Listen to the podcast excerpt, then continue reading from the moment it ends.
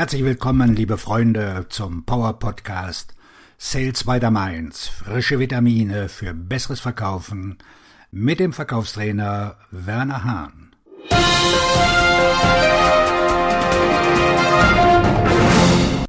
Heute mit dem Thema die Überwindung des Hindernisses Nummer eins bei der Kundenakquise. Das größte Hindernis bei der Akquise ist nicht das, wofür sie es halten. Die Leute denken immer, dass sie nicht die richtigen Leads haben oder nicht das richtige Skript haben. Das ist aber nicht das Haupthindernis.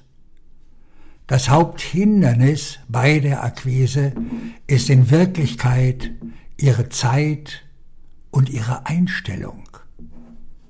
Okay, das sind zwei, aber sie gehen Hand in Hand. Ich stelle fest, dass die Leute den Mangel an Leads, CRM-Systemen oder Zeit als Ausrede benutzen, weil sie nicht begreifen, was sie tun müssen. Versuchen Sie diese drei Dinge anstelle von Ausreden. Erstens, hören Sie auf, sich Sorgen zu machen, fangen Sie an zu handeln. Wir reden uns ein, dass wir es nicht schaffen, diese zwei, fünf oder zehn Anrufe zu tätigen, was auch immer es sein mag. Wenn jeder Anruf vielleicht drei Minuten dauert und ich fünf machen muss, sind das doch nur 15 Minuten.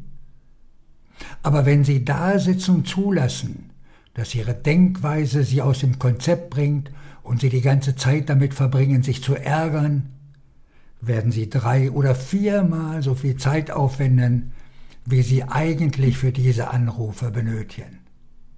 Diese Denkweise hemmt unsere Zeit.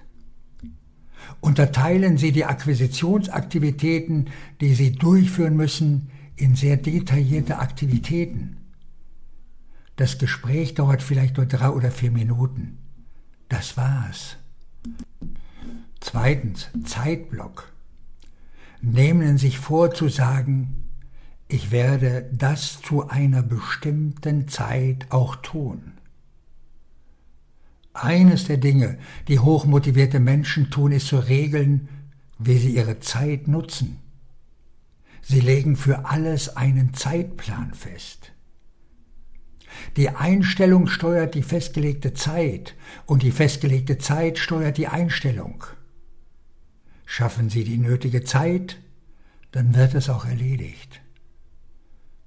Drittens, es ist doch nur ein Gespräch.